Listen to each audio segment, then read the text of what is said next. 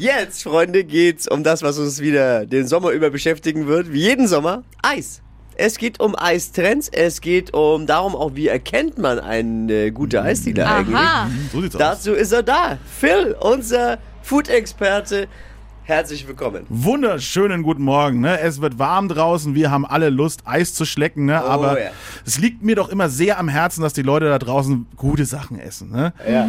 Und deswegen, wie erkennt man gutes Eis? Da gibt es ein paar Regeln. Zum Beispiel, wenn das Eis in eurer Eisdiele quietschbunt ist, lauft weg, lauft so weit ihr könnt.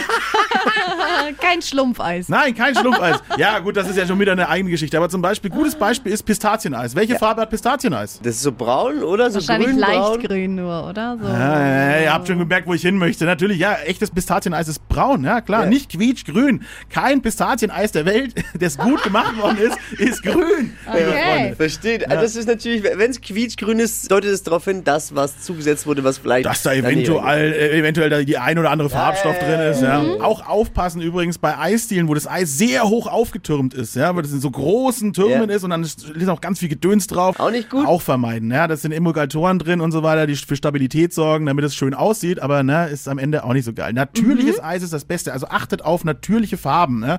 Hat das Eis die Farbe, was zum Beispiel die Zutat, die da reinkommt, auch hätte. Ja. Okay. Ja, es ist zu knallig, dann. Dann Vorsicht. wird- genau. Äh, Für Eis gibt's halt leider keine wirklichen Vorgaben ne, da draußen. Auch so Sachen wie hausgemacht. Ja, wie hat er es denn selbst gemacht? Indem er das Pulver angerührt hat, ne? Äh, Schwierig. Es gibt da keine so richtigen Vorgaben, aber wenn da steht natürliche Zutaten, ne? Dann hat es schon wieder einen Hinweis, wo man sagt, ah, okay, natürliches Eis, keine Zusatzstoffe, da müsst ihr mal drauf achten. Einfach mal ganz eiskalt nachfragen. auch. Wirklich, müsst, trauen. müsst ihr wirklich machen. Fragt nach und wenn die sagen, äh, ja, keine Ahnung, äh, weiß Dann ich auch nicht so genau, ne? schwierig.